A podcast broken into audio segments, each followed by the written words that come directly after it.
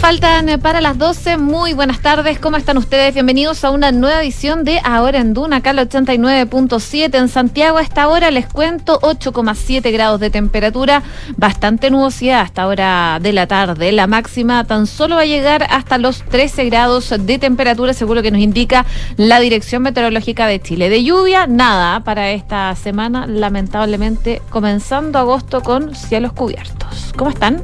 Todo bien. Partiendo agosto, se fue julio. Adiós julio. Adiós julio. Oye, ¿cómo avanza? Hoy día la Pito nos mostraba su calendario y ya no queda nada para que termine el año. Cuatro meses. Cuatro meses. Con, con previsito entre medio. Que queda un mes, un poquito más. Y con una campaña que se pone más, cada vez más calurosa. Está intensa. La verdad, está súper intensa. Eh, han pasado varias cosas el fin de semana. Les vamos a contar eh, hartos resúmenes de las campañas de la prueba y del rechazo. Por parte de la prueba, a propósito de esta recomendación de gente de la prueba de poner cartelitos en las casas eh, en favor de la prueba. El, el, Servicio Electoral habló sobre el tema. Dijo respecto de las casas por el apruebo que la iniciativa es legítima, pero que tiene que existir una autorización por escrito y ser informada al CERVEL. Ojo, no es llegar y ponerla. Les vamos a explicar harto de esos detalles. Ese es uno de los temas. También en materia económica, IMASEC. Junio, 3,7%. Buen número, ahí nomás, porque va mostrando una desaceleración, un enfriamiento en la economía, que por un lado es malo, por supuesto, las proyecciones que hemos estado comentando tantas veces, pero hay algunas notas positivas. ¿Cuáles son? Se las dejo para un ratito más. Hoy, hoy día interpelan a la ministra de Salud, María Begoña Yarza, y en paralelo también se dan a conocer los datos COVID-19 de esta jornada que los vamos a estar contando en unos minutos más. Y en materia internacional, eh, buenas noticias que vienen desde Ucrania. Pudieron salir los cargamentos de trigo. Eh, seguro que tengo entendido, llegaron los primeros cargamentos a Beirut y de ahí, claro, se va a ir a los lugares que han estado más complicados con la falta de trigo desde que comenzó esta invasión rusa a Ucrania a finales de febrero. Por supuesto, el detalle se los vamos a estar comentando en unos minutos más. Y también en materia local les vamos a contar dos temas importantes en materia de seguridad. Primero, nuevos atentados incendiarios en la Araucanía. Hay una quema, hubo una quema de tres avionetas, de una casa, un jeep y una moto. Y además en Arica, mucha preocupación a propósito del aumento de los hechos de delincuencia, específicamente el tren de Aragua. Hay un anuncio de visita que ya hizo el subsecretario del Interior eh, a mitad de semana. Les vamos a contar todos esos detalles. Y como siempre. Tenemos pregunta del día. Tenemos pregunta del día, pero se me pegó el computador. Oh, este pero ¿cómo? Bueno, está entrando aquí que si quieres que nos comenten los titulares, los titulares cuando, comentamos la pregunta del el tema. el tema del computador. ¿Cómo estás, Quique? Hoy sin caerse. Un poquito bajo, sí. Pensé que la silla estaba más alta. Está todo muy caótico esta hora. Sí. En Duna. A ver. Ahora sí me acomodé, estoy listo para leer. Gracias. Vamos, Vamos con, los titulares. El Ministerio de Salud informó 6.286 casos nuevos de coronavirus y 45 fallecidos registrados según cifras informadas por el DEIS.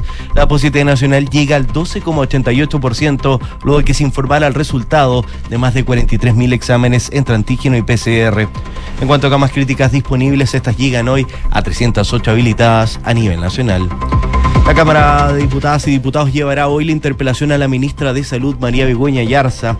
Las preguntas a la secretaria de Estado las llevará la diputada de Renovación Nacional, Jimeno Sandón, en una acción que fue aprobada por la Cámara Baja el pasado 11 de julio por 80 votos a favor y 46 en contra, en donde la ministra responderá las dudas de los parlamentarios sobre el manejo de la pandemia, las listas de espera y también en temas relacionados a la salud mental primera vez en la encuesta Academ se registra un empate entre quienes creen que ganará el rechazo y quienes piensan que vencerá el apruebo.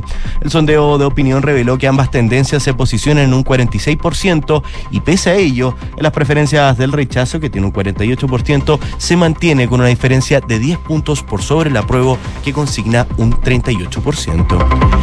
El presidente del Consejo Directivo del CERVEL, Andrés Tagle, explicó que la iniciativa de identificar casas por el apruebo es legal dentro de la campaña para el plebiscito, pero que requiere que se cumplan procedimientos normados con la ley, como la autorización escrita del dueño de casa y también un reporte al CERVEL. Por otra parte, y sobre el avance de la campaña y los gastos electorales, aseguró que el CERVEL está revisando las actividades en general de los comandos. El Instituto Nacional tendrá clases online esta semana tras los hechos de violencia registrados al regreso de las vacaciones de invierno. La medida se extenderá al menos hasta el viernes 5 de agosto y el establecimiento educacional pidió comprensión y colaboración. Actividad económica notó en junio su menor crecimiento en más de un año. De acuerdo al Banco Central, en junio del año 2022, el IMASEC creció un 3,7% en comparación con igual mes del año anterior. Con este resultado, el primer semestre cierra con un crecimiento de 6,4%. Ya se los adelantaban, cuatro vinetas quedaron completamente destruidas luego de que se registrara un ataque incendiario al Club Aéreo Curacautín. En el lugar se encontró un lienzo que atribuye el ataque a la resistencia mapuche mayeco. El fiscal de Arica aseguró que el tren de Aragua está desarticulado en la zona y se sobre reaccionó por las posibles amenazas a carabineros. El persecutor Mario Carrera sostuvo que desde la labor que hemos realizado se está muy debilitada esta organización en esa región. Noticias del mundo, Vladimir Putin declaró que nunca debe desencadenarse una guerra nuclear tras el aumento de las tensiones entre Moscú y la OTAN a raíz de la invasión de Rusia a Ucrania. El jefe del Kremlin envió una carta a los participantes de la conferencia de los 191 países firmantes del acuerdo de no proliferación nuclear, en la que aseguró que su país cumple sistemáticamente con la letra y el espíritu de este tratado. Alemania reactivó el carbón, para el consumo eléctrico y usará el gas ruso para llenar sus reservas para el invierno. Esta decisión implica un replanteamiento del abandono de esa energía fósil tras la reducción del suministro del gasoducto Nord Stream. El gobierno también evalúa aplazar la desconexión de las tres últimas plantas atómicas de ese país. Y Ucrania volvió a exportar granos desde la invasión rusa, alivio para el mundo. Un barco con bandera de Sierra Leona zarpó desde el puerto de Odessa con 26 mil toneladas de maíz. Y Aston Martin anunció a Fernando Alonso como piloto de su escudería para la temporada 2023. La noticia se da luego de que Sebastián Vettel anunciara su retiro de la F1 al finalizar este campeonato. Muchas gracias, Kiki. Nos Gracias a ustedes. 12 con 6 minutos, bueno, lo comentábamos al principio, hay una serie de cuestionamientos que se están generando a esta gira denominada 2 millones de casas por el apruebo, que está impulsada por precisamente el comando del apruebo en el marco de la campaña de este plebiscito que se avecina del 4 de septiembre. Bueno, esta iniciativa, según lo que informaba la diputada y coordinadora también del comando por el apruebo, Carol Cariola, consiste en desplegarse por el país y sumar nuevas casas por el apruebo. Dice que van a ir dejando cartelitos delitos que dicen esta casa está por el apruebo en cada una de las ventanas, según lo que detallaba en un diálogo con Mesa Central la parlamentaria. Su decisión, no obstante, ha provocado diversas críticas por parte de parlamentarios oficialistas y también de oposición. Y es así que ante estos cuestionamientos, hoy día el presidente del Consejo Directivo del CERVEL, Andrés Tagle, eh, aclaró que se trata de una iniciativa que es legal, pero que debe cumplir con los procedimientos que indica la normativa. Él explicaba que esta es una publicidad legítima, que está en ley, pero el consentimiento tiene que ser escrito por el dueño y tiene que ser informado por el comando que lo haga al servicio electoral. Eso entonces lo hace legítimo. O sea, los comandos pueden poner afiches eh, en las casas particulares, pero la ley les exige esa condición, una autorización que sea escrita por parte del propietario en un formulario que esté dentro del servicio electoral y que se envíe al CERVEL dentro de cierto plazo por parte del comando que está implementando esto. Ahora, yo me pregunto, las casas que se ofrecen para poner carteles de candidatos parlamentarios, municipales, ¿te has fijado Sí, que en sí, muchas claro. partes, Uy, eh, bueno, an- especialmente en zonas rurales, está Sí. lleno, lleno, lleno, lleno, donde llegan los candidatos y, y- y de hecho les preguntan, Sí, pues, ¿puedo poner mi ¿puedo cartel poner? acá? Y no, Sí. que, sí, yo lo apoyo, no hay problema. Eso también eventualmente requería una, una, Una autorización una por parte de buena los- pregunta. Sí, me imagino que sí, si es lo mismo. Es que aquí yo tengo dos puntos. Yo tengo brevemente dos puntos. Voy a ser súper breve. A ver, A ver. En verdad. desarrolle, desarrolle. Sí. Eh, es bueno que la aclaración del presidente del CERVEL. Porque también exige entonces a esta campaña, estrategia el, de, de campaña de esta coalición por el apruebo, de que efectivamente va a tener que, por escrito, me dejó poner esto y voy a tener que pasarlo al CERVEL. Claro, es buena la pregunta, ¿eh? si antes era así. Yo creo que no. Me da la idea que no. Yo creo no que creo. no, no- no Pero, pero la, la norma dice esto, la norma tiene que aplicarse así. Ahora, bueno que lo aclare, es legal. Hay que hacerlo bien, pero es legal. Pero ahora, el tema ya meter el nazismo, encuentro que es totalmente sobre exagerado. O sea, vuelvo al punto. Nos queda muy poco para el plebiscito. Para apruebo o rechazo, hay que concentrarse en el contenido, en lo que significa, eh, en la información, no desinformación, pero esto que es propio de las campañas, si uno entiende, en el fulgor de, de- de la campaña electoral, pero ya hablar de eh, prácticas nazi, yo creo que cuidado con el concepto, porque aquí hay una historia eh, para atrás que es muy, muy dolorosa, eh, y, y obviamente eh, se pueden tener interpretaciones, pero así como marcar... Pero pongamos un poco de contexto. ¿Por qué, porque tú hablas de nazismo? En una es que entrevista. Pilar se concentra en eso, si ese es mi Claro. Sí, problema. es que esta mañana el senador del Partido Socialista, Fidel Espinosa, criticaba la iniciativa y aseguró que eso de marcar casas es un estalinismo. Eso de poco menos de obligar a alguien que tenga que tener un planteamiento, yo considero, dice el parlamentario, que son parte de Chile y que no queremos estructural. Por su parte, el diputado y jefe de bancada de la ADC, Erika Edo, señaló que el anuncio de salir a marcar la casa parece como una amenaza de una dictadura que no podemos más que rechazar. Además, aseguró que a la intervención del gobierno en la elección de ahora, el Partido Comunista le suma una presión indebida a las familias anunciando que van a marcar por el apruebo. Eh, se pregunta el parlamentario Edo, eh, ¿qué va a pasar con aquellas familias que rechacen ser marcadas? ¿Van a tener represalias? ¿Les van a ir a quebrar los vidrios? ¿Les van a amedrentar? Claramente esto no es un modo de hacer campaña en democracia hacia el parlamentario. Son parte de algunas de las críticas que se han visto producto de esta iniciativa que sale de eh, las casas por el apruebo y que comentaba ayer la Sí, parlamentaria Carol si se da Cariola. ese tipo de hecho, de todas maneras, ya es una cosa que hasta aquí nomás llegamos, digamos. Pero Pe- no, no creo que se llegue. a Pero eso. ojo que no es la primera vez que las cas- que la Sí, gente facilita es sus es casas, sus ventanas, sus patios, sus árboles para hacer campaña de, Ahora, de, sus candidatos. Volvemos a un punto. Creo que hemos ha evolucionado bastante en términos de las campañas. Desde cuando hablábamos de las palomas y que Sí. estaba lleno de palomas, Sí. ya hemos aprendido de que hay formas bastante más de contenido de fondo dentro de lo complejo que es hablar de contenido de fondo durante una campaña electoral de cualquier tipo, que este tipo de cosas. Pero ya, si tú Pero tomaste es la estrategia, habla bien. zonas, hay zonas, por ejemplo, más rurales, otros sectores donde efectivamente tienen tienen un, un objetivo y, y, y sí y sí calan, digamos, Sí, ese tipo de sí, carteles que están sí. dentro de las casas de las vecinas. Claro. Eh, Ahora, por si le- algo van los candidatos a las juntas de vecinos si le ponen y, el y es- piden esos Sí, apoyos. si le ponen el sticker de aprueba una casa y no preguntaron, ahí estamos mal. No, pues yo estoy dando por hecho de que aquí hay un consentimiento, por lo menos de la persona. Ahora yo, yo creo que es diferente O sea, cuando se habla de un plebiscito que hay dos opciones, Sí, apruebo y rechazo, a cuando son elecciones con distintos Candidatos. candidatos. Sí. Yo creo que la, la polarización ahí es, es más compleja. Sí, pero creo que hay que tener mucho cuidado también con los, con los, con los ejemplos, con las figuras que se ocupan, porque ya estamos muy divididos y esto es como dividir aún más. Sí, aún más. Oye, Tú eres malo porque votas apruebo, tú eres malo porque votas rechazo, tú eres bueno, tú eres malo. No, pues aquí esto Sí, de- no, se claro, trata de no eso. es. Conversemos Oye, en otra. brevemente, al- altura también mira. contarles a propósito de lo mismo, Sí. que la directiva de la democracia cristiana lanzó un comando por el apruebo. Y ellos dicen, esta es la verdadera centro izquierda a propósito de lo que pasó el fin de semana con algunos parlamentarios. Ahí hay una pelea también bastante absurda. Claro. No, es que tú eres, si no estás conmigo, estás con el otro. Basta, pues, si por, es- por eso llegamos también a esto. Sí. Recordemos el origen de todo este proceso. Para el que le guste o no le guste. Por este tipo de divisiones. Si estás conmigo, no estás conmigo. Oye, estamos, es que estamos en un, en un ambiente de intolerancia. Entonces, Es que ya pero no a lo que voy es que la, autoridad, la- las autoridades o los líderes de los distintos comandos, partidos, tienen que tomar eso en cuenta. Sí. Vamos con el contenido. Vamos con esto. Convence, tienes que convencer con el contenido. No es tan difícil. Es hablar, lea el, lea el texto. Oye, el texto sí, texto no. Con todos los temas de, de, de- información, desinformación.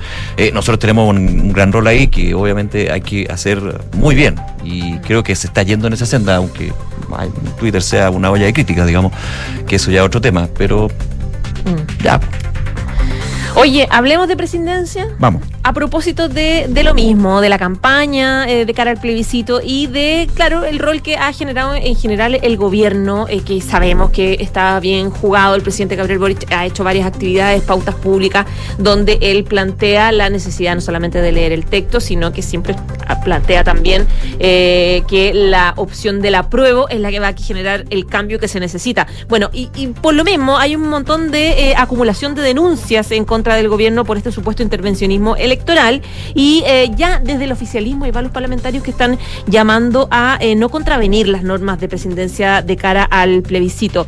Por ejemplo, el diputado socialista Leonardo Soto alertaba que estas prácticas podrían impactar incluso la opción de la prueba en una entrevista también que daba Bio Bio. Y otra de las de la, de la mm, de las críticas que se hacían fue, por ejemplo, a esta polémica que protagonizó el ex vicepresidente de la convención, Gaspar Domínguez, que hizo una charla en el Hospital Barros Luco, que era obligatoria y era dentro del horario laboral. Entonces, claro, ahí se generó una, una, una ola de críticas eh, bien importantes. Por ejemplo, el diputado de Acción Humanista, Tomás Hirsch, decía que em, el carácter obligatorio de esta conversación, de esta charla, es cuestionable claramente y em, eh, tal vez era, es algo que debería modificarse al respecto. Eh, de igual manera, por ejemplo, el presidente de Revolución Democrática, el senador Juan Ignacio Latorre, eh, también aseguró que por parte del gobierno se están cumpliendo los mandatos de presidencia, eh, limitándose a informar sobre el proceso, pero hay que ser más estrictos respecto de la entrega de la información.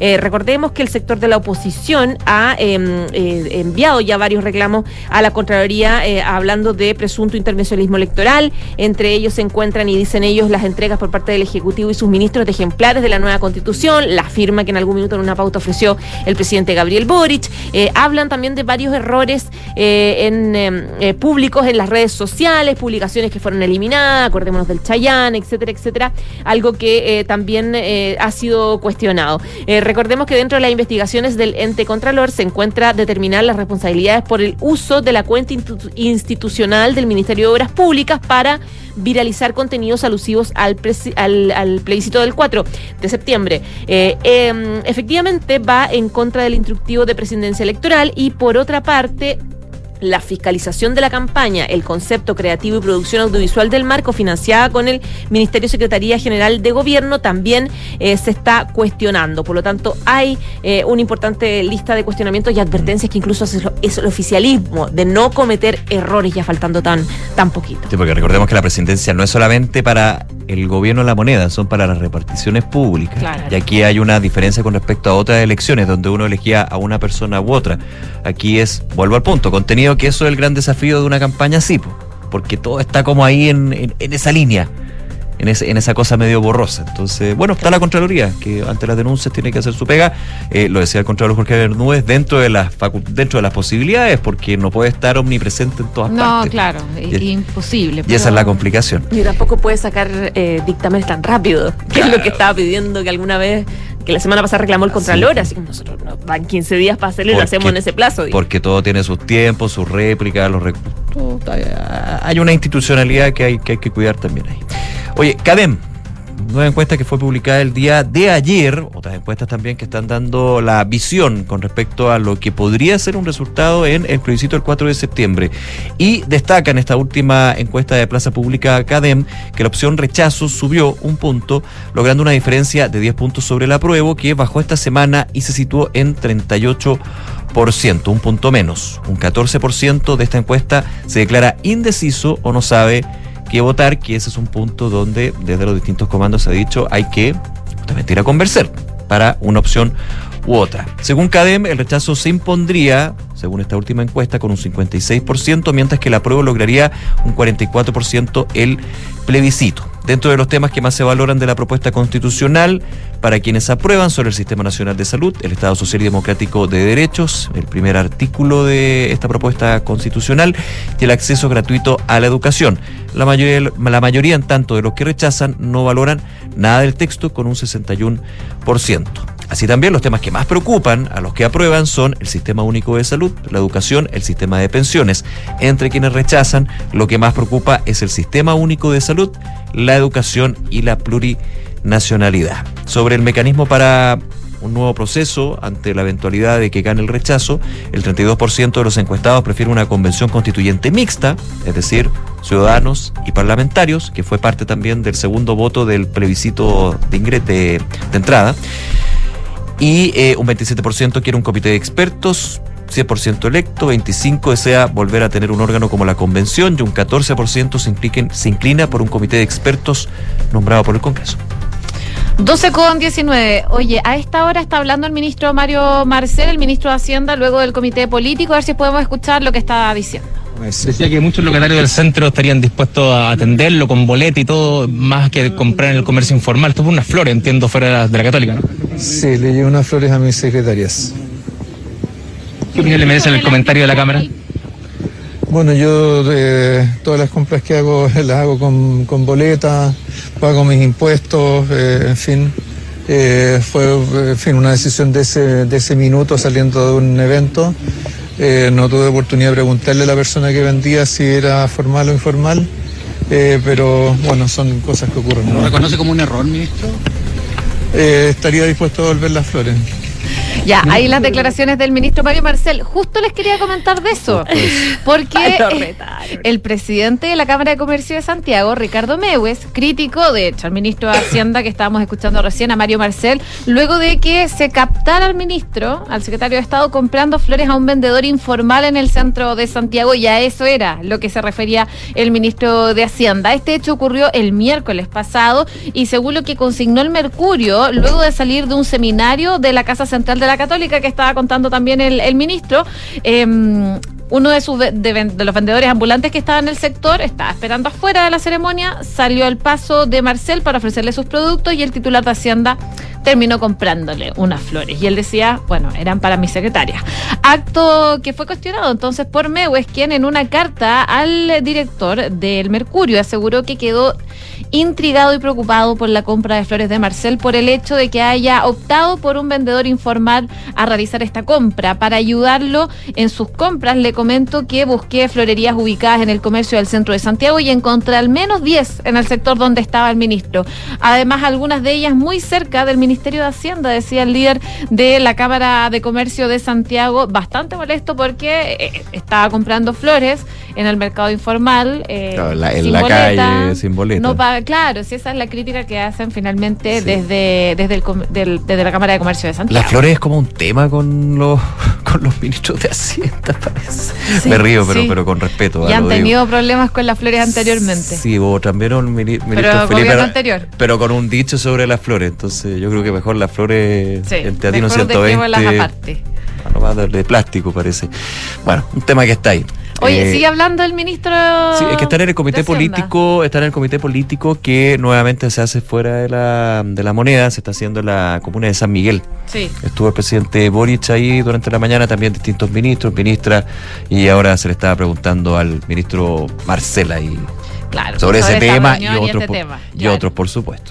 De todas maneras. Sí. 12 con eh, 22 minutos. Sigamos hablando un poquito de economía, pero Vamos a la economía. de los datos del Banco Netamente Central. económico, porque. Sí, esto- sí, netamente económico. IMASEC.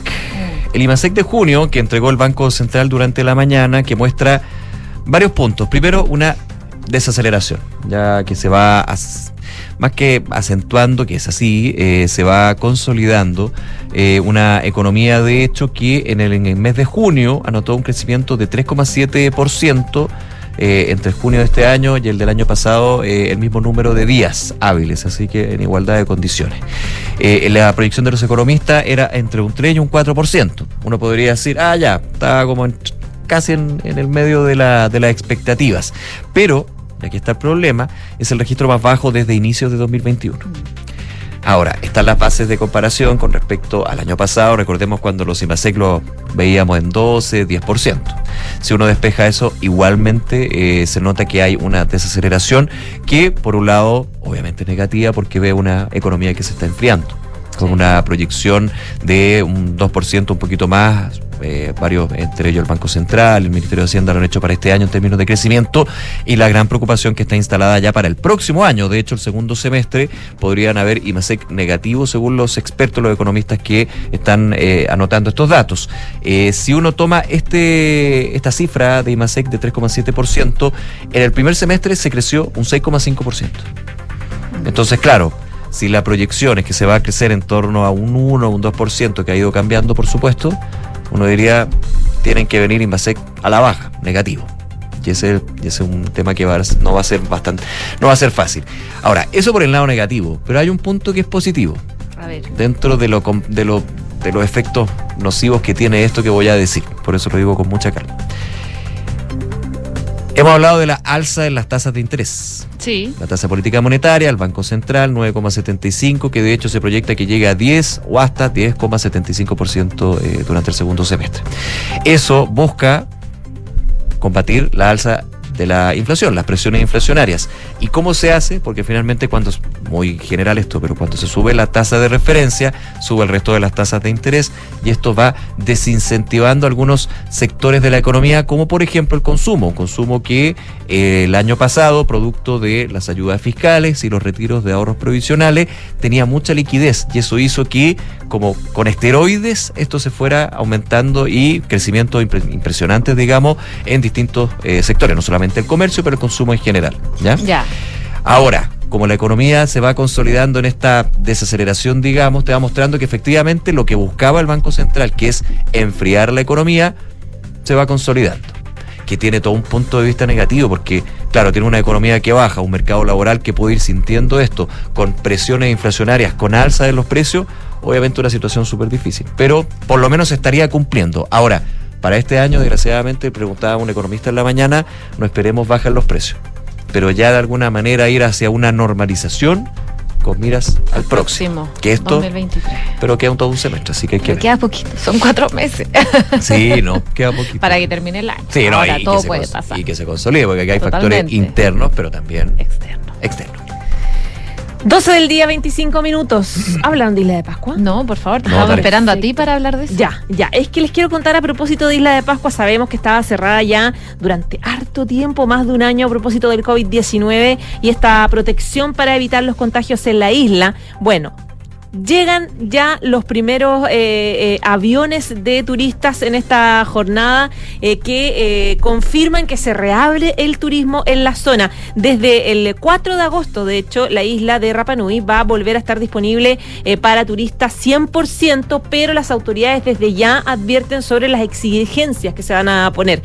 Según Manuel Valencia, que es subgerente de comunicaciones de Nuevo Pudahuel, explicó que se va a retomar el traslado de la zona insular los jueves y sábado, agregando eh, a cortar del lunes eh, de septiembre. Por lo tanto, desde este jueves ya todos los vuelos comerciales empiezan a normalizarse, jueves y sábado. Eh, además, claro, empieza a abrirse ya el turismo 100%, pero para evitar las complicaciones del COVID-19 va a haber diversas exigencias que todas las personas van a tener que cumplir. De hecho, se recomienda llegar cuatro horas antes al aeropuerto por la gran cantidad de controles que se van a efectuar. Por lo tanto, hay que tener ojo porque no va a ser tan fácil volver eh, a Isla de Pascua de vacaciones o por turisteo. Por ejemplo, ¿cuáles son los los requisitos? Tener PCR negativo tomado en Chile y con hasta 24 horas de antelación al viaje. Pase de movilidad habilitado. En caso de menores de edad de 3 y 6 años se exige test de antígeno negativo.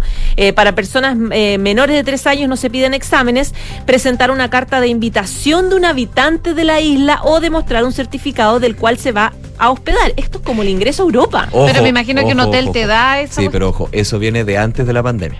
Ah, Esto de... ah, es que yo no he ido a Isla Pascua. Te, lo- te piden, te piden. No, es que, es que tuve una conversación con la, con la subsecretaria de Turismo y, y me especificaba eso, que hay Ya. medidas sanitarias que son pandemia, que eso el PCR y el antígeno con 24 horas, Ya. pero que el tema de la carta de invitación o dónde me voy a hospedar, eso viene de antes por eh, la latencia que tiene Isla de Pascua de antes, el tema de que que mucha la gente va y se queda más de tres meses. Eso. claro, ya, pero eso, Eso. te lo puede dar, por ejemplo, el hotel donde uno se va a Sí, hospedar. no. Sí, de hecho dice el Eh, lugar, certificado del eso. lugar donde se va a hospedar. Ya, ya, perfecto. Pero no, pero, es no, como no entrar, es. pero es como entrar a Europa. Sí, pero es claro, que- cuando uno le piden ese tipo de- pero Unidos, eso ¿qué lleva, te dicen? lleva como cuatro años eso. Ya, es Sí, claro, viene de antes, cuando se, se generó este problema de que muchos se quedaban y la, la isla no te da para... No, pues no da para solventar Ya. De hecho, tú te puedes quedar hasta 30 días, entiendo. Tú también. No, no, sí. Todo, todo, todo. tú, yo, sí. Todos los que Ya, oye, como es un viaje dentro de Chile, no es necesario el C19. ¿Se acuerdan del C19? Ah, qué cosa más Y yo lo latera. sacaba. Pero si todavía hay que sacarlo cuando uno Sí, viaja al extranjero. Ah, es verdad. Pero antes no lo sacaba cuando Pero iba a antes ir a, Talca. ir a, Ir a a- ir al Tavo. Ir al A Tavo. Calera Tango tenías que tener el C19. Sí, Oye, qué verdad, terrible que lo Otros pasamos tiempos, mal. Eh, bueno, eh, son varios los trámites, decía que se tienen que hacer ahí, así que están pidiendo llegar cuatro horas antes. Por eso se va a, ins- se va a impulsar más la conectividad con el territorio. Pero bueno, ya están empezando claramente a llegar eh, los aviones a Isla de Pascua para normalizar un poco. El alcalde lo ha dicho en todos los tonos que, Sí. que- que necesita reactivarse. Sí, de todas Isla maneras. Si Pascua, del eh, turismo también. El ingreso de Isla de Pascua, los ingresos de Isla de Pascua, el 90% me decían en la mañana, vienen del turismo. Pero sabes que aún así los pascuenses estaba bien peleada la idea de dejarla cerrada para siempre Sí. o, de- o por Sí, mucho claro, tiempo más claro. eh, para evitar la llegada de- del COVID. O sea, no era, no era masiva la... No. Porque de hecho había muchos pascuenses, y una vez leí un reportaje, había muchos muchos paconces que estaban funcionando a partir del trueque y que por lo tanto ya estaban un poco casi acostumbrándose. Estaban Con otro modelo, en el tiempo. Oye, en todo caso, ir a Isla de Pascua no está muy barato. Yo me acabo de meter a ver a cuánto están al los promedios de pasaje. ¿eh? Reconoce que estáis comprando Lo- cotizando reconozco que lo coticé para ver. que estaba ver, viendo. Es que nunca he ido a Isla de Pascua y dije, pucha, en una de esas ahora que la abrieron. ¿Quién Claro. Pero, miren, en agosto es lo más barato, Ya. en promedio 320 mil pesos. Y ya lo más caro está como entre octubre, noviembre y enero, 760 mil pesos. 760 para ir a Isla de Pascua. Solo el pasaje. Solo el ¿Y pasaje, imagínate allá. ¿Y con Porque fecha? 300 y tanto es como lo normal que No, como pasaje. promedio por mes. más o Ah, menos. promedio por mes, ya. Sí. Sí, porque hay la temporada alta. Es que generalmente te dan el precio más No, barato de, Sí. de promedio, pero Sí, como claro. eso, 760 lo más caro para ir a Isla de Pascua durante el año, entre Bueno, ya siempre ha sido caro. enero. Sí. Sí, bueno, sí. Pero lo bueno es que se reactiva. Sí, porque se reactiva. Sí, ya había un tema también humanitario en algún minuto. pues, y las provisiones, o sea, eh, Sí. no, no- era bien complejo y de a poco ahí se fue solucionando. Oye, de COVID-19 les vamos a tener que hablar en un ratito más, en Sí. los otros bloques que siguen. Tenemos que hacer una pausa. Pero ahora sí tengan- tenemos la pregunta, pregunta del del día, día. que ya está disponible en nuestras redes sociales, especialmente en Twitter, y ya está votando gente. ¿De qué se trata? Les contamos que algunos parlamentarios hicieron público su consumo de marihuana. ¿Qué opinas del test de drogas a los legisladores? Te, te damos tres alternativas. Muy bien, una buena idea. Es injusto o se debe legalizar. Vota con nosotros. Hacemos una breve pausa. A la vuelta revisamos noticias del deporte, del mundo y también de la economía. Vamos y volvemos. El último lanzamiento de Hexacon, la inmobiliaria de Smart Living. Es una experiencia única de diseño, refinamiento y full conectividad. Inserto en una de las esquinas más apetecidas del barrio El Golf. Conoce Isidora y Benjamín, sinónimo del diseño más exquisito. Un proyecto boutique con exclusivas unidades en el primer piso con jardín privado, cuatro penthouse en el último piso y una placa comercial en primer piso y zócalo. Conócelo en En agosto celebra el Día del Niño en Parque Met. Te invitamos a recorrer el Parque de la Familia y a visitar a la gigante de madera, la Troll Ula. Esta gran figura de madera reciclada de 5 metros de altura se quedó en el parque para que los niños y niñas vengan a visitarla, abierto de martes a domingo y festivos de 6 a 19.30 horas. Más información en redes sociales arroba Parquemet Enfrentar el cambio climático es tarea de todos. Duna, por un futuro más sostenible. Acciona Energía se mantiene por segundo año consecutivo como líder del sector energético mundial en criterios ESG, según el último informe intersectorial de Standard Poor's Global Ratings, aumentando su puntuación a 87 de 100. El ranking, que evalúa el desempeño de las compañías en materias medioambientales, sociales y de gobierno corporativo, valora la capacidad de una empresa para hacer frente a futuros riesgos y oportunidades vinculados al cambio climático, el riesgo regulatorio o las cuestiones de reputación.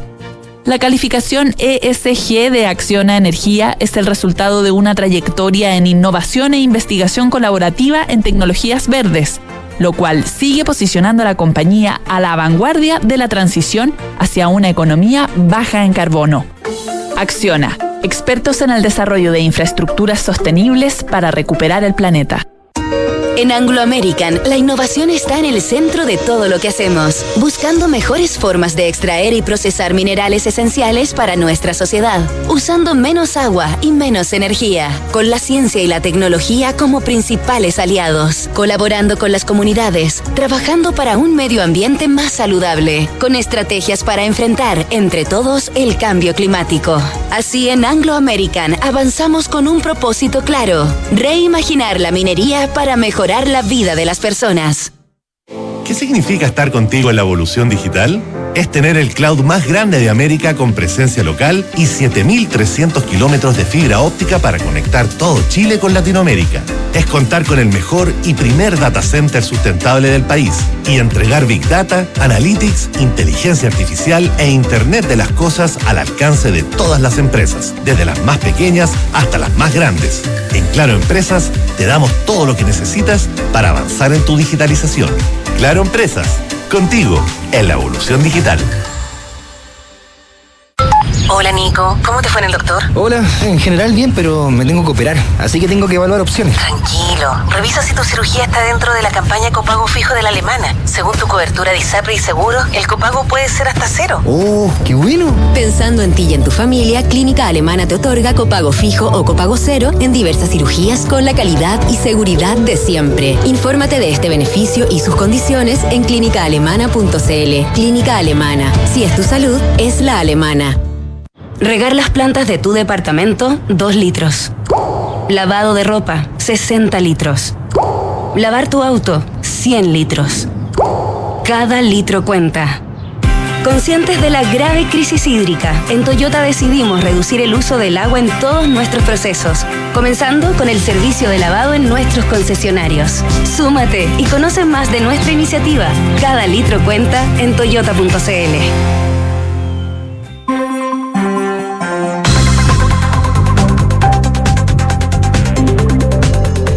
12 con 35, estamos de regreso en ahora en Duna, acá al 89.7 en Santiago. A esta hora, 10 grados de temperatura, cielos principalmente cubiertos. Y es momento de revisar noticias del deporte con Francesca Ravizza. ¿Cómo estás, Fran? Muy bien, ¿y ustedes? Bien, todo bien. Fran. Qué bueno. Hola, Fran. Oye, ¿quién no lo está pasando nada de bien?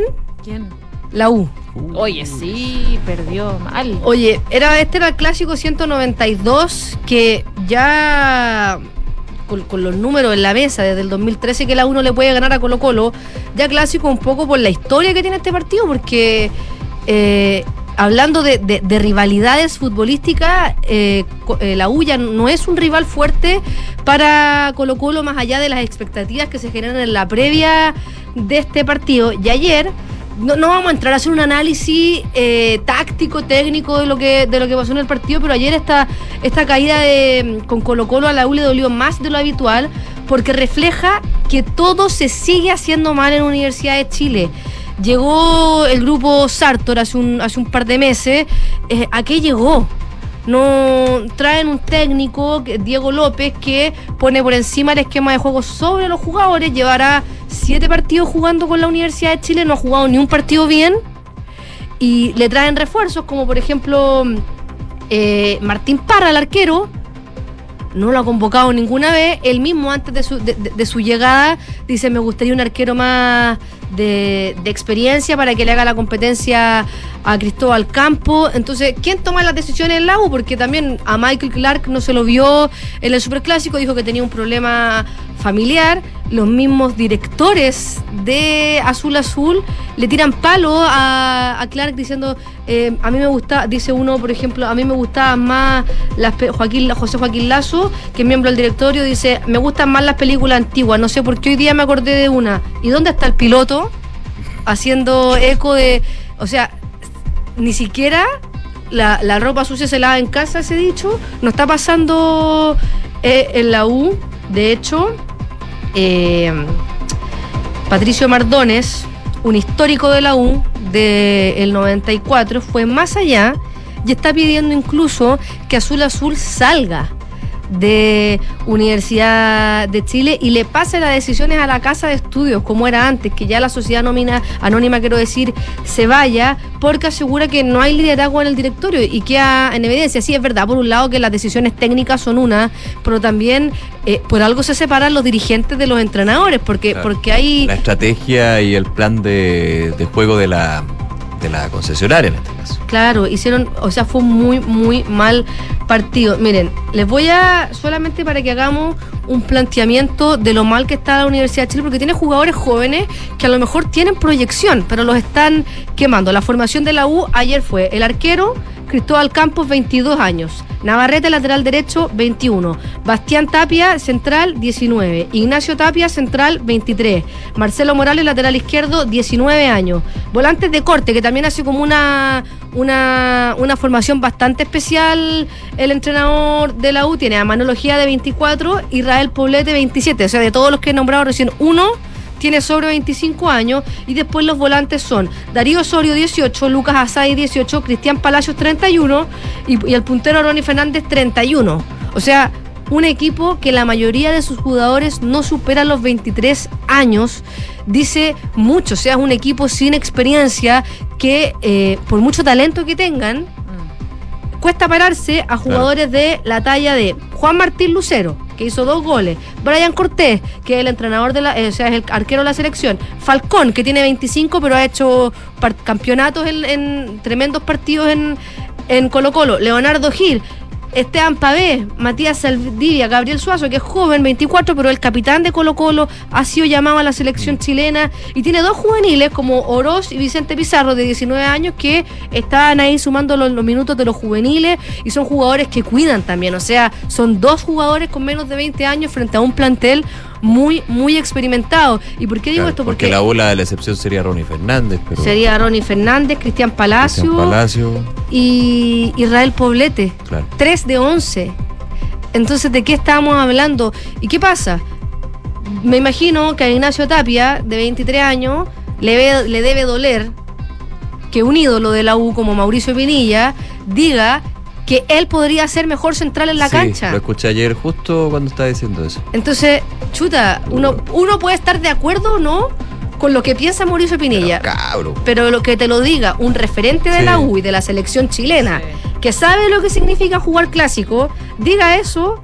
O sea, ¿dónde está la moral de, de- de estos jugadores que, que, que se supone que tienen que ser el futuro de la selección chilena? Por, eso, es por tan eso tú grave. dices que lo terminas quemando. Por eso lo terminan quemando. O sea, ¿con qué confianza van a llegar a los siguientes partidos una Universidad de Chile que en la próxima fecha puede quedar en zona de descenso? Es muy, muy grave lo que está pasando.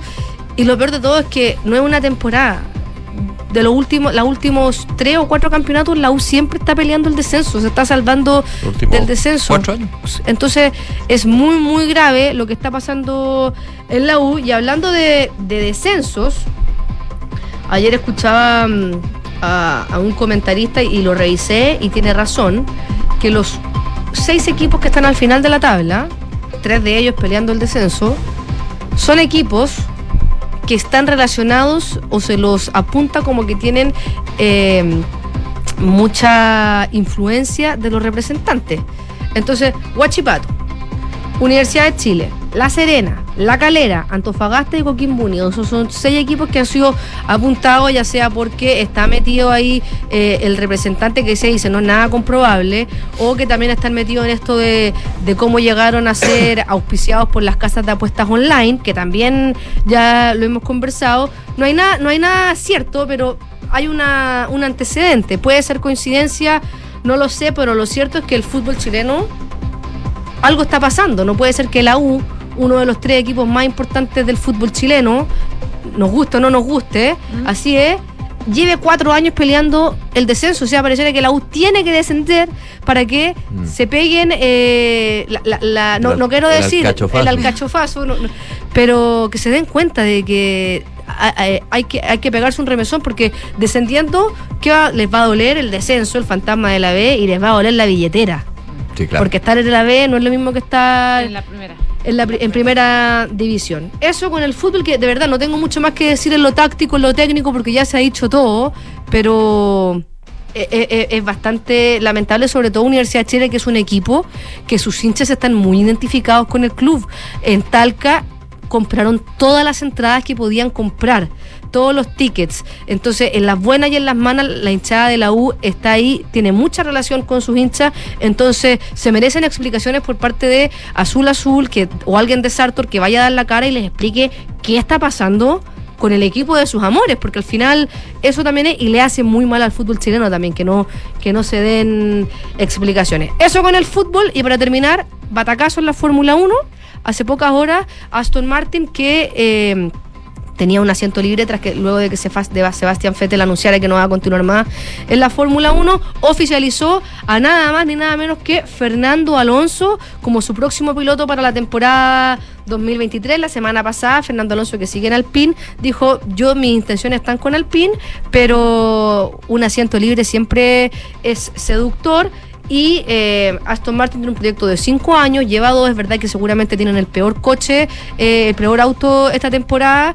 En la parrilla eh, suman con Fernando Alonso un director en, en el volante. O sea, Fernando Alonso sabe más que yo creo que el 90% de los pilotos, sabe de estrategia, sabe de técnica, eh, se lo ve cuando, cuando recorre los, los circuitos, toca, toca, la, ca- toca la pista para ver dónde hay algún algún algo que pueda sacar extra en relación a sus compañeros y sobre todo porque ayer en el Gran Premio de Hungría tuvo un encontrón con su compañero eh, Ocon porque fue un mal compañero, o sea, le hizo tres defensas como si fuera un piloto de otra escudería, de hecho en la radio Alonso dijo, nunca en mi vida había visto una defensa así. O sea, diciendo que no puede creer lo que le hizo. De hecho, eh, para, para, ejemplificar un poco, eh, en una, Ocon entra a los boxes.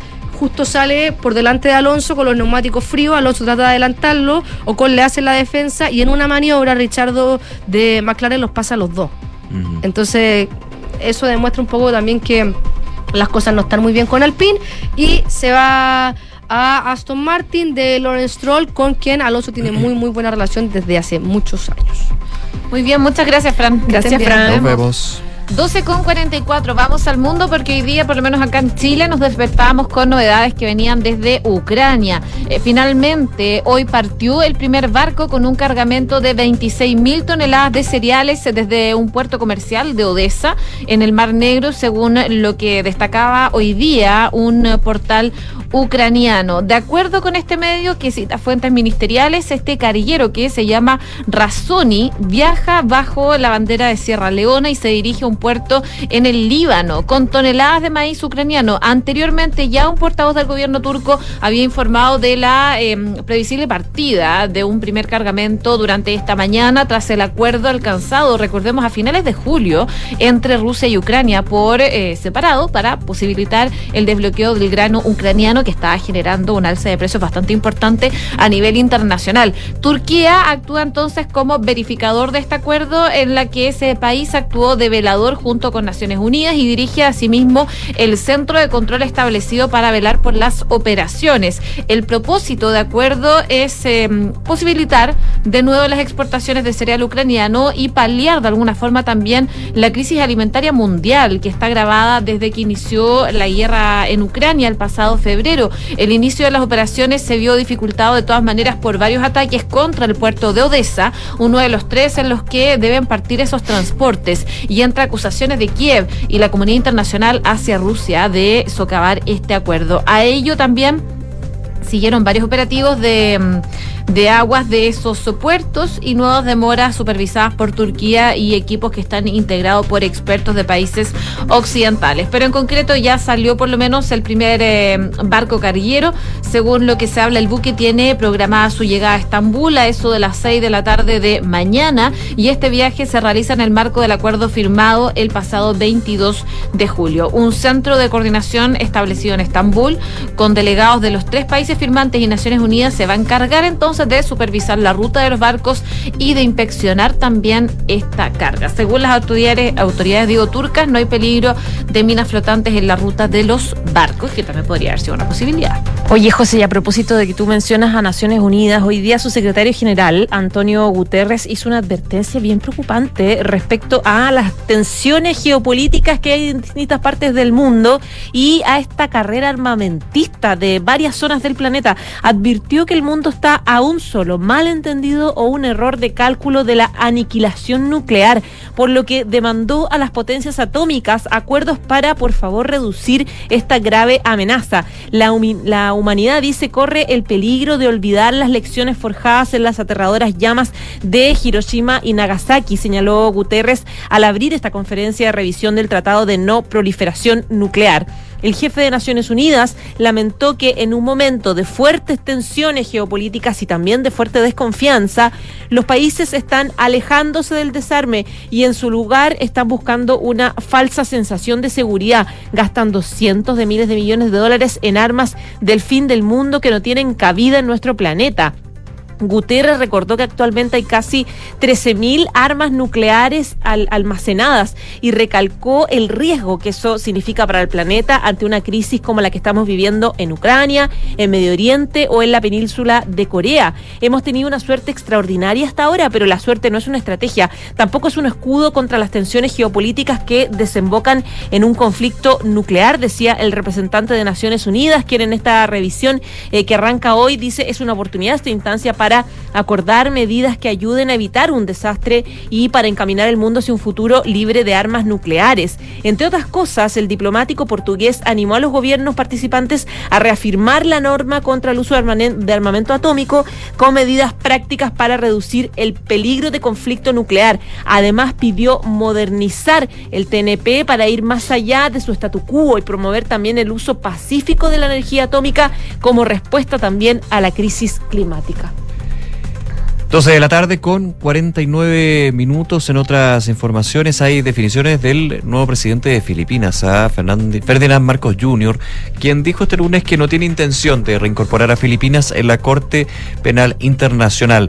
Esto después de que el país saliera del organismo en 2019 por la que fue la decisión de que fuera su predecesor, Rodrigo Duterte, investigado por su guerra contra las drogas.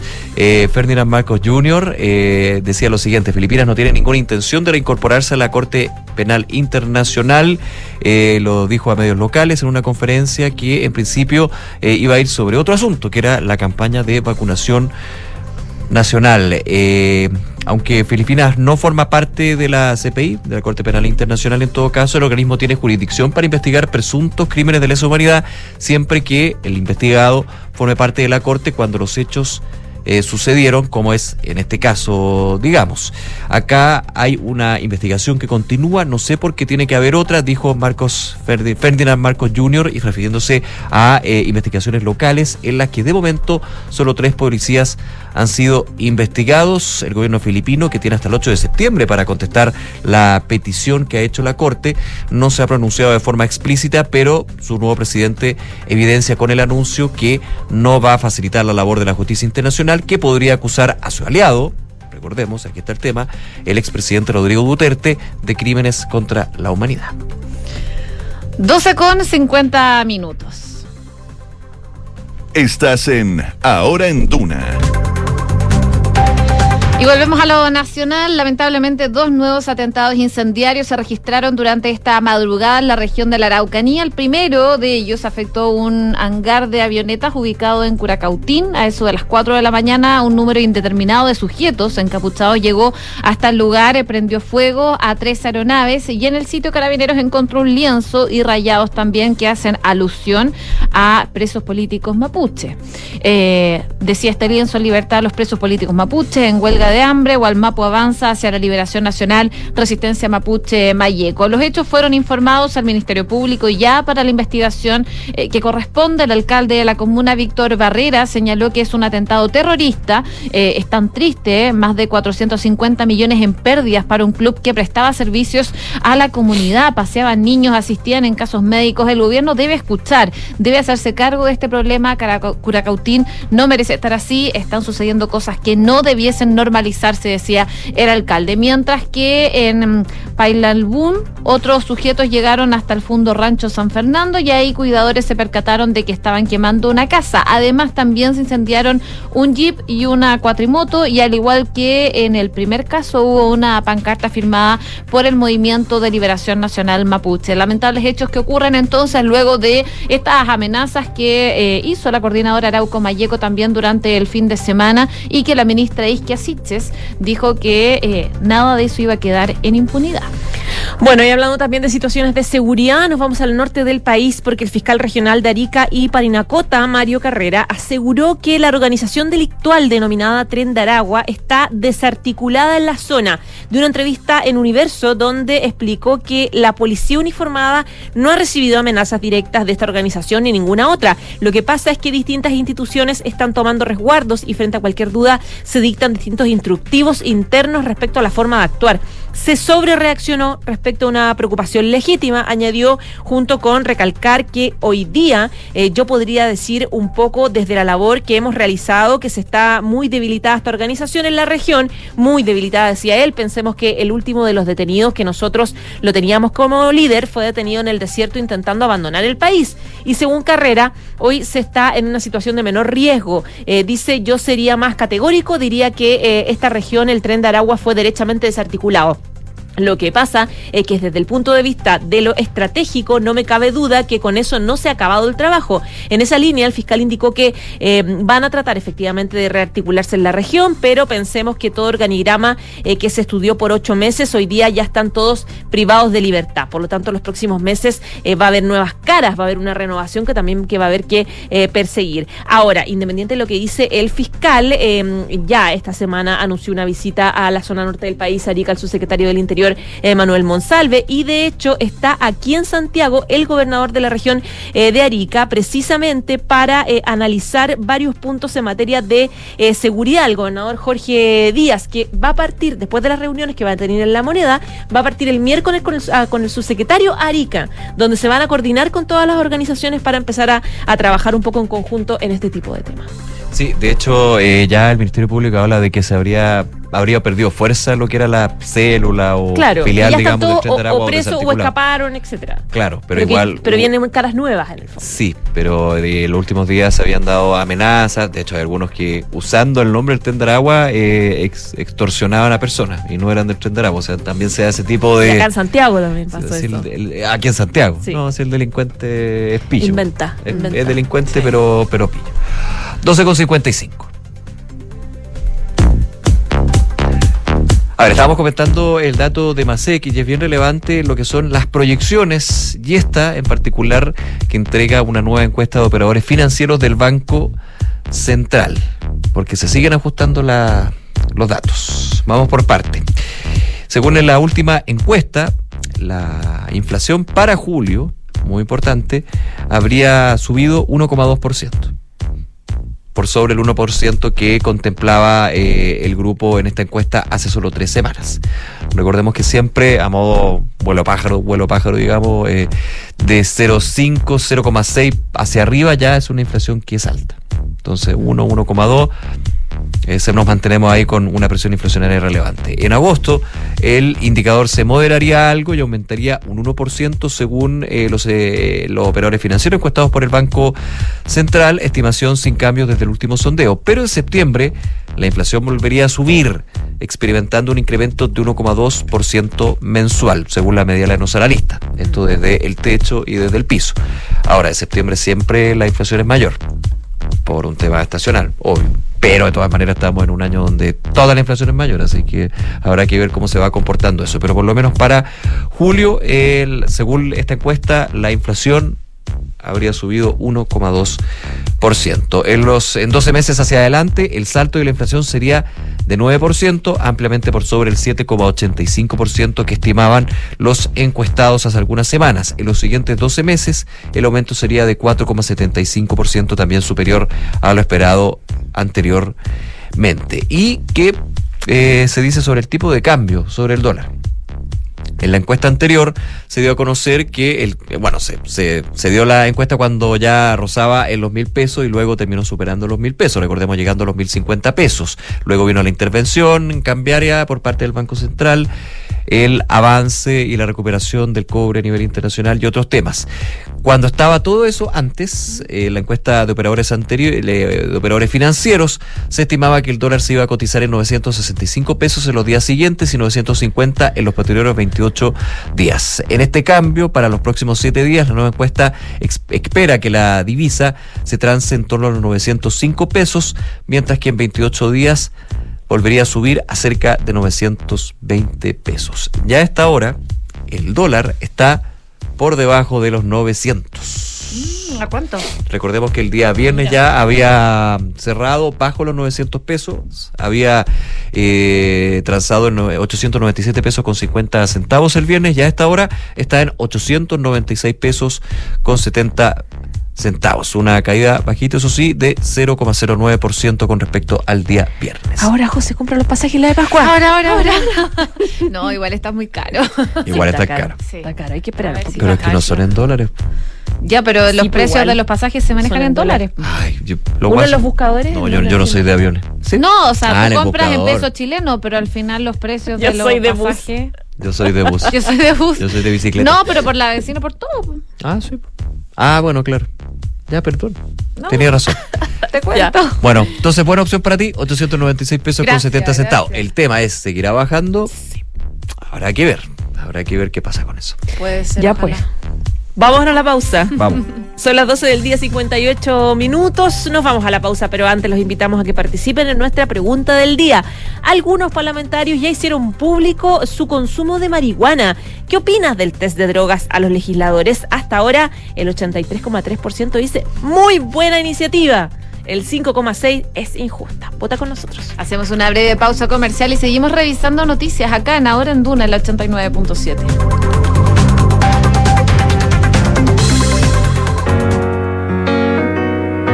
Sonda, trabajamos para que disfrutes tu vida, impulsando la innovación y el desarrollo de soluciones que acompañen la transformación digital de las organizaciones de hoy. Cuenta tú también con el respaldo, agilidad y eficiencia del líder en transformación digital de la región. Conócenos en sonda.com. Porque en Sonda trabajamos para que disfrutes tu vida. Sonda. Make it easy. En Credit Corp Capital buscamos ampliar sus horizontes. Invierta internacionalmente, también desde Estados Unidos, que cuenta con un entorno regulatorio altamente desarrollado y reconocido a nivel global. Con nosotros encontrará una asesoría personalizada para sus decisiones financieras. Buscamos construir relaciones de confianza que nos permitan ser más que su asesor de inversión. Queremos ser su aliado estratégico de por vida para usted y su familia. Credit Corp Capital, aliados potenciando sus decisiones. Presentamos Office Hub Costanera, el nuevo centro neurálgico de negocios, con oficinas del más alto estándar, ubicadas en las torres del Costanera Center, con acceso expedito a autopistas urbanas y red de transporte público que conectan con toda la ciudad, en espacios flexibles y oficinas premium que potencian la innovación, la colaboración y los nuevos negocios.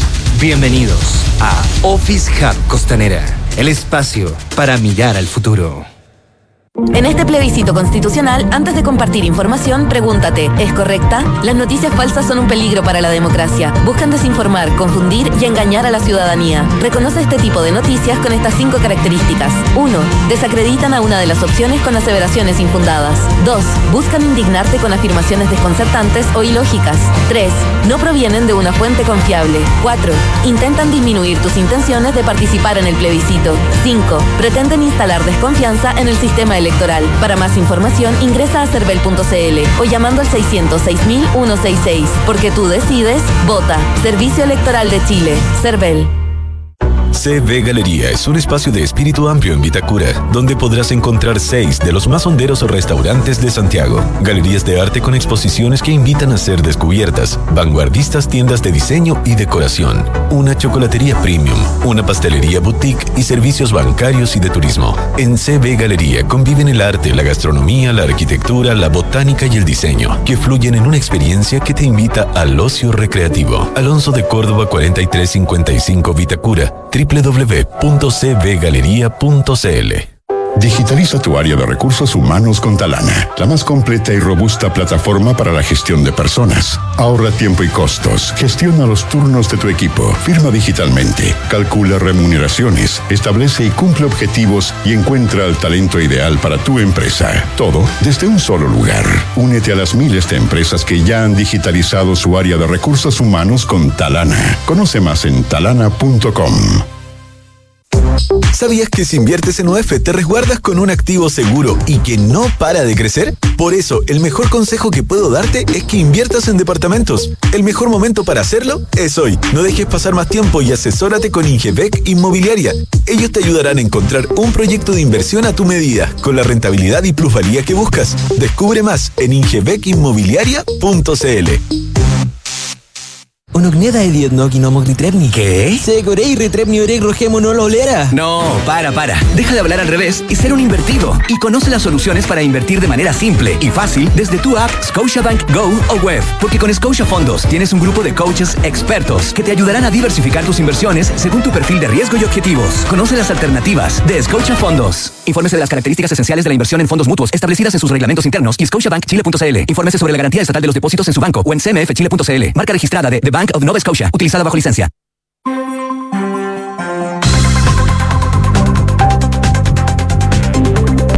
Una con eh, tres minutos. Seguimos acá en Ahora en Duna, el 89.7. Es momento de hacer un resumen de las principales noticias en los titulares.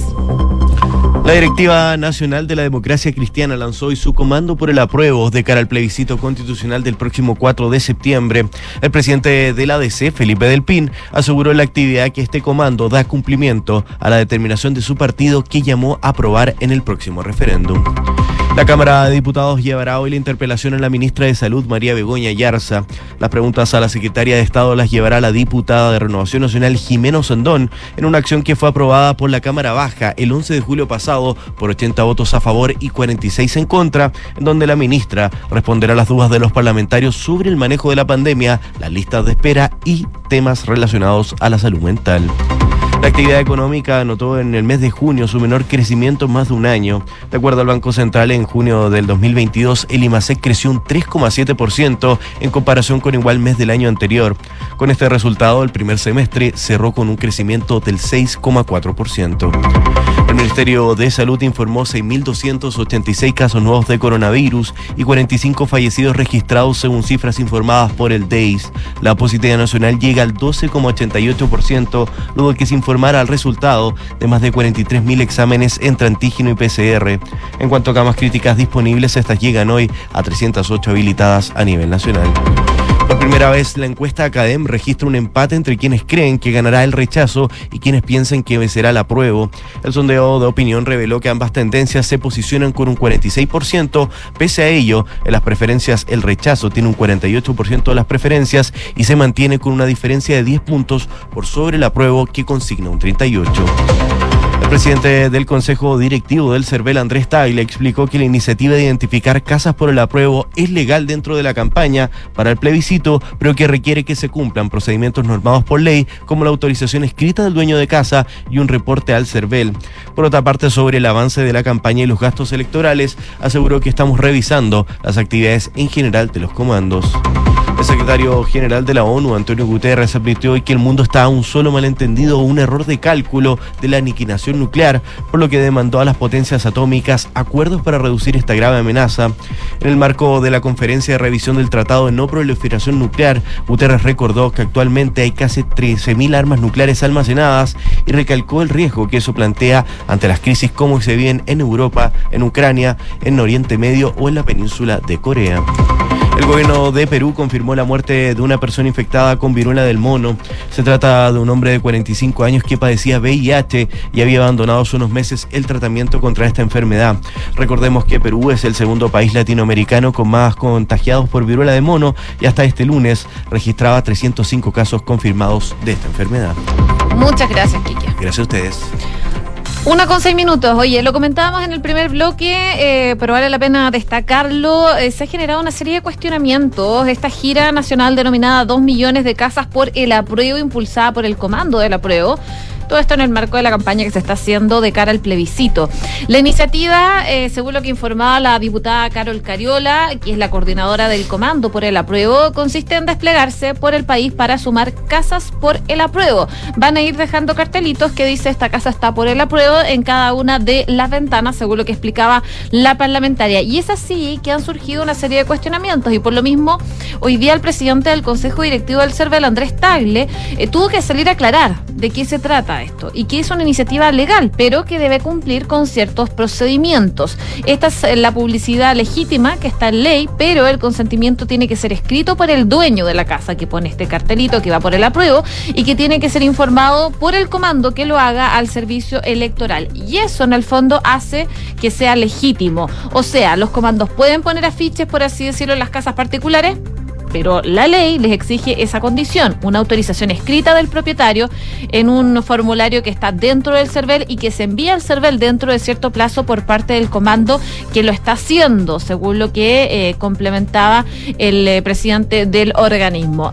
Eso mientras en paralelo la Directiva Nacional de la Democracia Cristiana lanzó el comando por el apruebo de cara a este plebiscito también. Según lo que explicaba Felipe Del Pin, alcalde y presidente de la colectividad, dice que con alegría presentan nuestro comando de campaña al apruebo, dando cumplimiento a lo que acordó la democracia cristiana. En la ocasión en la que participaron 380 delegados, recordemos, el 63% estuvo por respaldar el texto de la nueva constitución y por eso es que la democracia cristiana va por el apruebo. Bueno, de todas maneras hay división. La resolución de la Junta Nacional dejó entrever la división que existe en el partido frente a la propuesta constitucional. Si bien eh, esta decisión institucional fue apoyada por el apruebo, diversos actores del partido se han desmarcado. Incluso algunos están realizando campaña por el rechazo. Graficando el cuadro, dos militantes de la democracia cristiana denunciaron eh, ante el Tribunal Supremo a el expresidente Eduardo Frei, a los senadores Jimena Rincón, Matías Walker y al ex convencional y ex timonel Fuad Chaín por su postura en favor del rechazo. Así que están bien movidas las aguas mientras la DC ya lanza su comando por el apruebo, eh, enfatizando que esta, dicen, es la verdadera centro izquierda. Hay algunos igual dentro de la democracia cristiana que van por el rechazo y eso se ha dejado entrever también durante este fin de semana, donde eh, Jimena Rincón, Walker también y Chaín participaron del lanzamiento eh, de la plataforma Centro Izquierda por el rechazo integrada por Amarillos por Chile. De hecho, hoy día estuvo hablando Jorge Burgos de la democracia cristiana acá en Hablemos en Off, entrevista completa que pueden revisar como siempre en duna.cl. Una de la tarde nueve minutos. Vamos con las cifras de COVID-19 según el último balance del Ministerio de Salud, que reportó eh, 6.286 nuevos casos de COVID-19 en eh, Chile. La cartera monitorea la evolución de las cifras y evalúa también la opción de aplicar un nuevo refuerzo de la vacuna. El fin de semana, de hecho, la ministra María Begoña Yarza eh, dio una entrevista donde dijo que se va a administrar eh, otro refuerzo. Por supuesto que habrá una dosis más. La pregunta es cuándo y a quiénes. Según el reporte de hoy, los casos activos, es decir, personas que pueden contagiar, se cifran en 38.800. La positividad a nivel nacional es de 12,88% en base a 43.800 exámenes PCR de antígeno confirmados. La positividad diaria en la región metropolitana es del 10,5%. Y sobre los fallecimientos, el Departamento de Estadísticas e Información del Salud del DEIS informó que a la fecha hay eh, 45 personas fallecidas y un total de 59.622 que han fallecido por causas asociadas al coronavirus. Y hablando del Ministerio de Salud, hoy es un día importante para la ministra eh, María Begoña Yarza, que es jefa de la cartera de salud porque se concreta la interpelación en la Cámara de Diputados. Recordemos que esta instancia se aprobó eh, por 80 votos a favor, 46 en contra el 11 de julio pasado y la que tiene que interrogar, la encargada de interrogar a la ministra de Estado va a ser la diputada de Renovación Nacional Jimena Osandón, quien dice que el gobierno se ha equivocado y que ha dado volteretas muchas veces en este tiempo en materia sanitaria. Dijo que esperan resolver preguntas concretas que sabemos que la ciudadanía espera y nosotros también nos ayuda, dijo ella, a cumplir con esta fiscalización. La parlamentaria detalló parte de los temas que se van a abordar en la sesión de esta tarde, que van a ser eh, manejo de la pandemia, las listas de espera y también problemas en la salud mental. Sobre el tema, la diputada oficialista Elia Molina, ex ministra de Salud y también de la Comisión de Salud, eh, dijo que es una gran oportunidad para la ministra Yarza para mostrar el trabajo que se ha hecho. Heredamos, dijo, un sistema de salud con bastantes problemas saliendo de una pandemia obviamente se repercute fuertemente en la salud y hay que hacerse cargo de los problemas. Dice que pensar que en cuatro meses la ministra Yerza iba a tener solucionados todos los problemas de salud, obviamente es extraño. Por su parte, Agustín Romero, que es de Republicanos, dijo que las explicaciones que se han dado las ministras hasta ahora son insatisfactorias. Tiene que entender, dijo que los chilenos exigen resultados, no mayores esfuerzos. Por lo tanto, esa va a ser más o menos el tono de esta interpelación de esta jornada a la ministra Yerza. Una de la tarde con 12 minutos. Y en el deporte ya se estaría cerrando la teleserie de Alexis Sánchez. Ya.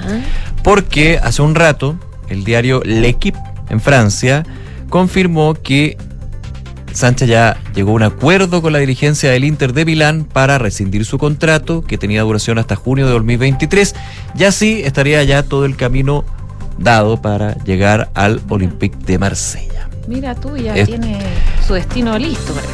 Esperemos, porque esta- esto todavía, hasta que no te firma contrato y hacen los exámenes médicos, pero, pero ya estaría todo más o menos ya eh, claro, según eh, informa el diario L'Equipe, también distintos medios italianos y franceses con respecto a lo que sería ya el acuerdo entre eh, Alexis Sánchez, su representante, y el Inter de Milán para rescindir el contrato, tenía hasta junio de 2023, y para efectivamente poder sumar si será gente libre y llegar en este caso a lo que sería el Olympique de Marsella. Eh, el medio francés, de hecho, asegura que Sánchez ya tomó la decisión de firmar por este equipo galo para jugar la Champions League 2022-2023.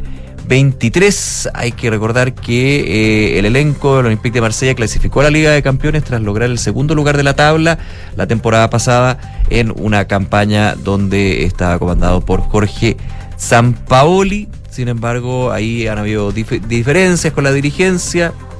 El ex técnico de la selección chilena renunció al club francés a principios de julio y en su reemplazo llegó el croata Igor Tudor.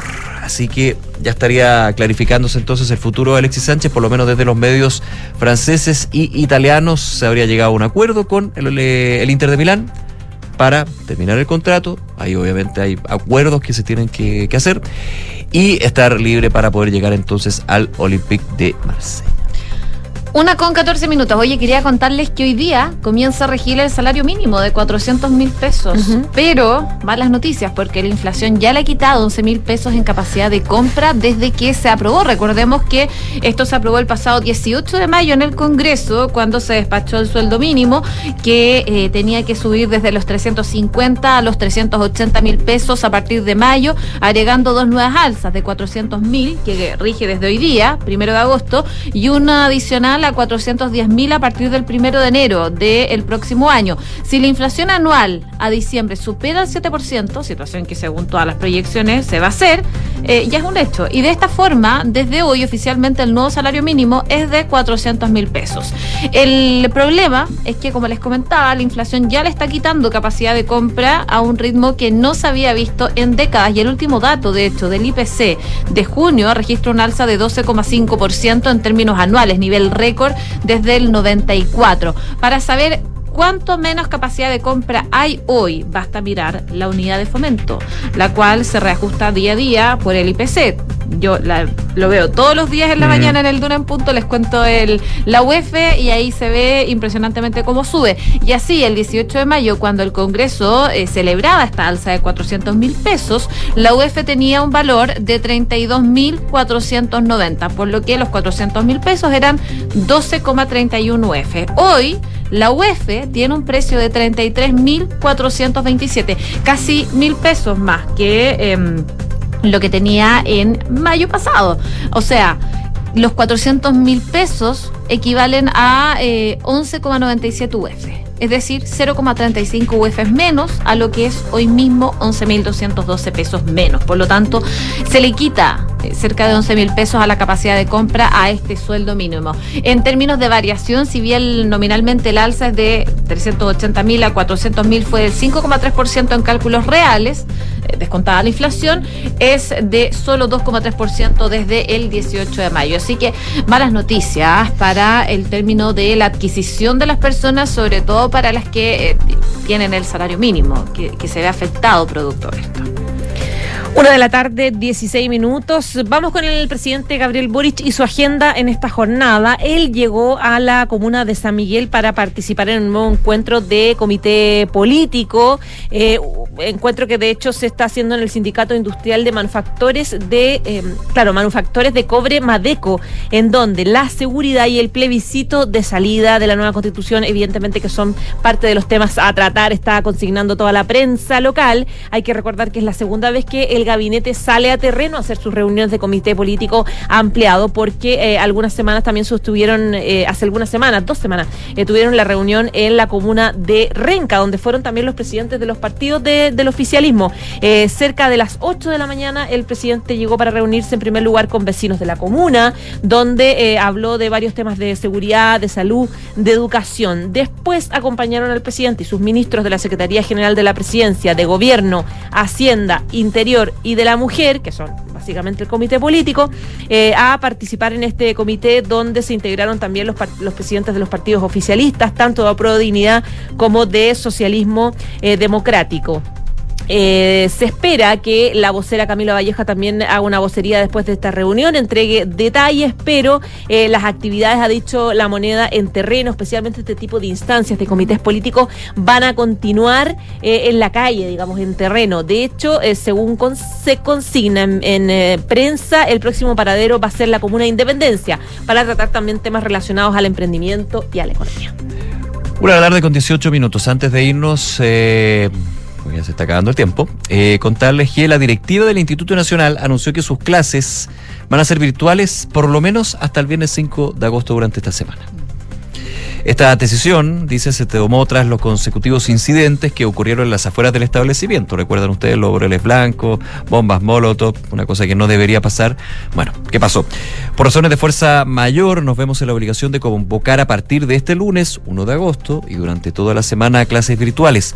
Requerimos contar con vuestra comprensión y colaboración, señala un comunicado del Instituto Nacional en su sitio web. Esta no es la primera vez que la administración del establecimiento emblemático eh, toma este tipo de medidas. El semestre pasado también las clases online se tomaron la agenda debido a la violencia en manifestaciones de algunos alumnos. A lo anterior se suman también videos difundidos en redes sociales el viernes, donde cientos de estudiantes del Instituto Nacional y del Liceo José Victorino Lastarria convirtieron el Paseo Bandera en un verdadero ring de boxeo. Así que eh, muy complicado sigue el tema para el Instituto Nacional, que no va a tener clases presenciales, no por pandemia, no por eh, otras cosas, sino por lo que desgraciadamente no debería, lo que no debería ser, digamos, que es por la violencia, los incidentes y las situaciones que se han vivido al interior y también al exterior de este establecimiento.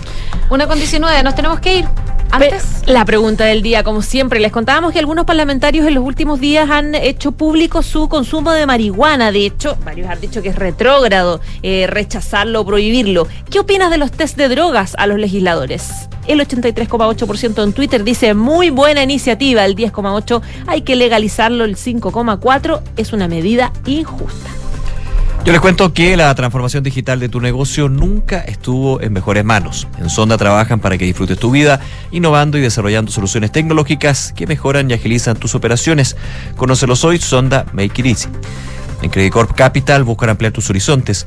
Invierte internacionalmente desde Estados Unidos, que cuenta con un entorno regulatorio altamente desarrollado y reconocido a nivel global. Credit Corp Capital, aliados potenciando sus decisiones. Bien, a continuación, cartas notables, luego la segunda edición de Información Privilegiada. Que estén muy bien, que tengan una muy buena tarde.